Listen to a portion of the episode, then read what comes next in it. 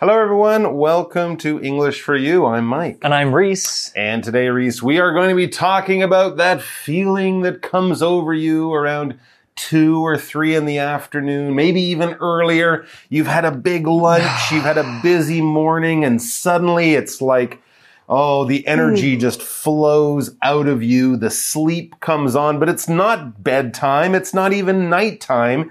It's the afternoon. So that's why the uh, title of our article is kind of, you know, suggesting this situation, kind of showing us what might happen if you feel sleepy after lunch. This is a question. Do you feel sleepy after lunch? It may be a food coma. Oof, I've definitely experienced a few of those. Oh yeah, absolutely. Yeah. I've had a dinner. I've even had a breakfast coma. What did you have for breakfast? I don't probably too many sausages or bacon Mm. and eggs or something big. It usually comes after a big meal, right? And if it's the evening, it's not a big problem. It's evening time. You can sit in your favorite Mm. chair, watch something, listen to music, take a little nap. But if it's after lunch and you're at school or at work, falling into a food coma can be pretty inconvenient. yeah, you're expected to continue with classes Right. or continue your work. Uh-huh. How do you do that when your belly's full of delicious mm. food and you're falling asleep? I'm So tired and comfortable. Anyway, let's look into the science Hmm. of mm. why we feel tired after lunch. I think it's pretty interesting. Hmm. Reading. Sleepy after lunch? It may be a food coma. You've just eaten a nice, big, satisfying lunch. How do you feel? You might answer sleepy, like many others. A food coma is what happens when you feel tired after you eat. You may also feel that it's more difficult to focus. This usually happens in the afternoon, right after lunch and it takes time to feel normal again. But why do food comas happen? You might be surprised to know that scientifically, the cause of food comas hasn't been well studied. There are varying schools of thought, however. One focuses on food quantity. For example, many people notice a food coma after a large meal. A few scientific studies appear to support this idea. Food comas have also been linked to meals high in carbohydrates, fat, and protein. These are all believed to cause sleepiness. These elements, called macronutrients, influence hormones in our brain that are connected with sleep. Although we don't know everything, there are some tips you can follow to help avoid food comas. All right. Well, before we get into it, we should explain, of course, this term food coma. This is not a real medical term. We're not really comparing your feeling after lunch to an actual coma, which is a serious medical problem. If you get damage to your brain through an accident or a disease or through something, people do actually go into real comas. It's not a funny laughing matter. It's a serious problem. Basically means kind of you're unconscious your body is alive, but your brain is kind of like sleeping all the time. For a very long time, sometimes even years at a Right, time. exactly. So when we say food coma, we're not really talking about a med- a serious medical problem like a real coma. We're just comparing the feeling of being knocked out, the feeling of wanting to lie down and not move as if you're in a coma.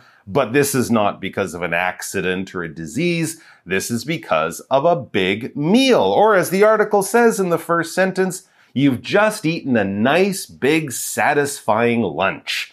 Okay, it was delicious. It was quite large. It was satisfying. By the end of it, you're like, ah, that was so good. I really enjoyed that hamburger, salad, hot dog, whatever you decided to have for lunch. And then the article asks this question How do you feel? Well, of course, you might feel full, you know, you might not feel hungry anymore, but you felt hungry earlier. But here's another one, another answer you could give to that question How do you feel? You might answer sleepy, like many others. Yeah, you might be saying, I want to go to sleep, I want to take a nap. when your eyes feel heavy, when your energy is very low, when even standing up or walking across the room seems hard because you just want to lie down and close your eyes, that is the feeling of being sleepy. Like you want to sleep. Exactly. Well, the article tells us more. It says a food coma is what happens when you feel tired after you eat. Hmm. Food coma is that feeling of, oh, I just want to sleep and do nothing because my stomach is so full of food. And sometimes when this happens to me, Mike, I mm-hmm. give in and I just take a quick nap. You know, it really solves that food coma problem. Absolutely. The after lunch nap is a lovely thing to do, but it's often something I can only do on the weekend mm. because, you know, if you're out at work or at school, it's not easy to really take a nice comfortable nap after your meal. And here's another thing. Even if you don't feel sleepy and don't actually fall asleep or take a nap, the article says you may also feel that it's more difficult to focus. Yeah, this is a term that we might call, or situation, we might use the term brain fog, right? You're just kind of like, it's hard to figure things out. People ask you questions, you're like, what? I don't understand. And you mm-hmm. don't know what you're doing. It's very hard to focus or to concentrate. Your mind is just not sharp and it's not working well. Yeah, my mum used to tell me, I'm not sure if this is true, uh-huh. but it's because all of the blood in your body is in your stomach helping you digest that food. Right. And there's no blood in your brain. Yeah, I, I heard that too. Yeah, maybe there's some, some, some truth behind that. Interesting. Well, the article explains more about when food comas happen. This usually happens in the afternoon, right after lunch, and it takes time to feel normal again. Hmm. But, and here's the key question, why do food comas happen? Well, let's find out. Well, before we discover the science behind food comas, let's take a look at this word normal, which is an adjective. Normal means usual or common. It means not special in any, in any way. It's just regular. You could have a normal day at school. That's a day at school where nothing strange or special happened. You just went to school, did your classes, and came home. It's a normal day. Normal isn't good or bad. It's just normal. Here's an example sentence. A body temperature between 36 and 37 degrees is considered normal. All right, so there you go. It is normal to feel like you're falling asleep after lunch. It's normal to have a coma. Now, the article goes on to tell us you might be surprised to know that scientifically, the cause of food comas hasn't been well studied. Well, that's kind of interesting. So, this is something that scientists haven't really studied or researched or learned much about. Maybe because food comas don't kill people. Hmm. And so there's no real problem here the scientists have to fix. I guess they could invent a, a medicine that makes you feel energetic mm-hmm. after lunch, but that's just a cup of coffee. So, you know, you can see why science might not really research this too much, but it's still interesting to know scientifically what's happening inside your body. When we use this word scientifically, we're just talking about things that are done or things that we're looking at or talking about that are related to science. If it comes from the research, from the investigations, from the data and information that scientists discover through experiments and all sorts of other stuff like that, we can say it was scientifically proven or they have scientifically tested this. They have done it in the way that scientists do science. For example, it has been scientifically proven many times that the earth is round and not flat. Yet, some people still refuse to believe that the earth is round. And those people are not always in food, food comas. They actually think that. Very strange. Back to the article and more science. There are hmm. varying schools of thought, however. One focuses on food quantity. Well, ah. a few words to talk about here before we explain what we're talking about. The first one is varying, which is a word that means various or different or not uniform, not the same. If something is varying, that means that there are many different options available. If two things vary, that means that they are different from each other. So by saying varying schools of thought, The article's explaining that there are many ways of thinking about this topic, and they're all different from each other. They vary. An example sentence could be There are varying opinions about whether animals should be kept in zoos or not. Hmm. Okay. The article also used the word quantity. A quantity is an amount of something. The word quantity itself doesn't tell us about how much, but that we are talking about a particular amount of something. We use the qualifiers large or small when using the word quantity. A large quantity of something means a lot of that thing. A small quantity of something means not so much. Here's an example sentence. The typhoon brought a huge quantity of rain to Taiwan. Okay, so one of the ideas here is that if you have a big lunch, you're more likely to get a food coma. It says, for example, many people notice a food coma after a large meal. All right, so this is just what people notice. We're not talking what scientists discover. We're kind of talking what people like you and I might say, oh yeah, food coma. I usually get that after I eat a whole pizza to myself. I had a large meal and then I get sleepy afterwards. But remember, that's just what people have noticed. But then we read a few scientific studies appear to support this idea. So yeah, some of the science, some of the scientific studies support or kind of say, yeah, that's a good reason why. That's what we discovered. But notice they said there are a few. So not all of the stu- studies uh, support this idea, but a few of these scientific studies. Remember, we had that adverb scientifically. Well, here we have the adjective scientific. If it comes from science, if it's related to science, it is scientific. I guess that's where most scientific research begins, right? Mm-hmm. By looking at the things Sure. that we notice in the world and mm-hmm. asking why is that the way it is? Mm-hmm. Then we can ask science to help us find the answer. Right. Well, back to the article, it says food comas have also been linked to meals high in carbohydrates, fat, and protein. My big pizza has a lot of all of those things. yeah, we've got the, the pizza bread Mm-hmm. the cheese and then all the meat on top. Yep. Well, these are all different kinds of food stuff, but before we talk about those, let's talk about this phrase, to be linked to. We use this verb phrase when there's a relationship between two things.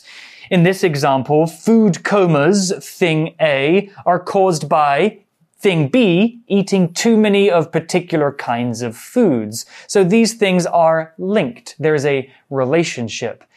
We often use this phrase when we're talking about evidence that shows that something is true. For example, more time spent using social media has been linked to higher levels of stress and anxiety. I've definitely experienced that. Hmm. Now, the article also used some fancy science words related to food, and those words were carbohydrates, fat, and protein. Well, there are different kinds of food makeups. Carbohydrates are things like bread, rice, potatoes, noodles, foods that give you energy to move around and be during the day. Protein can be found in foods like chicken, fish, eggs, and tofu, usually meat or animal products, but also some plants too.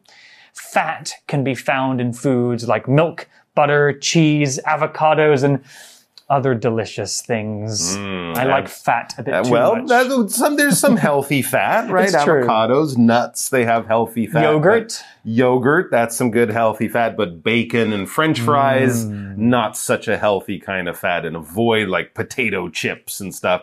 That's the really bad fat, those trans fats. Right. But yes, having a pizza might be okay, but not all the time. Back to the food comas. It says these are all believed to cause sleepiness. Of course, the large meal, and then the large meal with the carbohydrates, the fat, and the protein that will cause sleepiness or make you feel like you're having a food coma. These elements called macronutrients influence hormones in our brain that are connected with sleep. Very interesting. So, some of the things that we find in some of our foods, especially those tasty, delicious foods we like, might influence hormones or chemicals in our brain. These chemicals might normally start being active in the evening when our brain is saying, okay, don't you feel tired? Wouldn't it be a nice idea to sleep? But because we eat these foods, those chemicals become active in the daytime, which explains why we feel suddenly tired in the early afternoon. When we talk about elements, we're talking about parts of something, important parts of something. Now, I'm not saying, you know, physical parts, the, like a parts of a bicycle or the parts of your computer. Here we're often talking about an idea that has different parts to it. For example, if I'm talking about throwing a party, you might say, oh, there are many, many elements to throwing or having a good party. You need good guests. You need a cool venue. You need good music, food, uh, drinks, decorations, entertainment. These are all parts of the idea of throwing a really good party. These are elements to that. For example, there are many elements to giving a good speech. Right. You don't just have to say something interesting. You have to do it very well, make eye contact, keep the audience interested, maybe make them laugh. All of these different parts go into making a good speech. So it's time now for our language in focus, which is reduced relative clauses.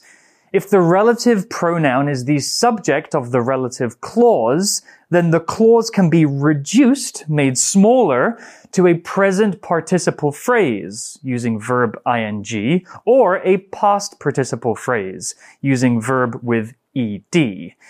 If the relative clause is in the passive voice and in a simple tense, then it can be reduced by deleting the relative pronoun, leaving you with the past participle. For example, these elements, which are called macronutrients, influence hormones in our brain that are connected with sleep. Basically, this means these elements called macronutrients influence hormones in our brain that are connected with sleep. These two sentences have the same meaning. Now, if the verb is in the active voice, it gets reduced to a present participle phrase. For example, the teacher told the student who will play the lead character in the play to practice her lines. Oof, that's a mouthful. Let's make it easier. The teacher told the student playing the lead character in the play to practice her lines. That's a bit easier to digest. And yes, what we called macronutrients, well, we should actually explain that was what those are now that we know what they're called. We actually mentioned some of the macronutrients. You might not know this long term macronutrients, but you probably have heard what we're talking about because when we talk about healthy food, unhealthy food, when the doctor is telling you how to have a good diet, they often use words like fat, protein, um, minerals, and and uh, carbohydrates and things like that. So basically, macronutrients are things in our food that we need to get a lot of to be healthy. So we're not talking about vitamin K here or something that you might get a little bit if you eat a certain plant. We're talking about the things that you'll get a lot of in almost every meal. You will get fat, protein, carbohydrates, and getting stuff like that in your body in large amounts in all your meals will keep you healthy and keep your hormones healthy, I guess. Hormones are those chemicals in your body, right? Yes. That kind of make you feel certain ways Sure. or do certain things. Grow hair as you're getting older, do all sorts of stuff in your bodies. Yeah. Right. Males and females generally have Mm-hmm. different hormones. That's why boys and girls kind of look different Sure. or grow in different ways. Absolutely. And as you said, when you feel happy, that's a hormone. When you feel tired, that's a hormone. Depressed, these are different hormones. And when people have problems in their, with their feelings in their mind, often it's because their hormones being produced in their glands in their brain are out of balance. So having your hormones be as healthy as the rest of your body will leave you being a good, healthy, happy person. Indeed. We also saw the word connect, which is similar to a phrase that we saw before. It just means to join or to link to, to have a relationship with something else. Hmm. There are two things and they exist separately, but there's something that links them together. The article might have talked about hormones. Another example, hormones in our brain that are connected with sleep. Hmm. That means these hormones are linked to how we sleep. They are connected, They are related to. related to each other. Yeah. Here's an example sentence with connect. The amount of crime in society is closely connected to the amount of poverty. These hmm. two things have a connection, they are related. So the more poor people there are, the more crime there might be. Yeah, I think they've shown that over the years. Okay, let's get back to having a food coma. Here we not. go. Although we don't know everything, there are some tips you can follow to help avoid food comas. Ooh. Ooh, I'm eager to learn what those are because I suffer from food comas like no one's business. Yeah, and if it's the weekend or a holiday, that's not a problem. But if you're in the middle of a busy day, suddenly feeling tired and sleepy, having brain fog, or being in a food coma in the middle of your afternoon can be inconvenient. So we're going to get some good tips on how to avoid these things in the future. But for now, we have just enough time for our chat question.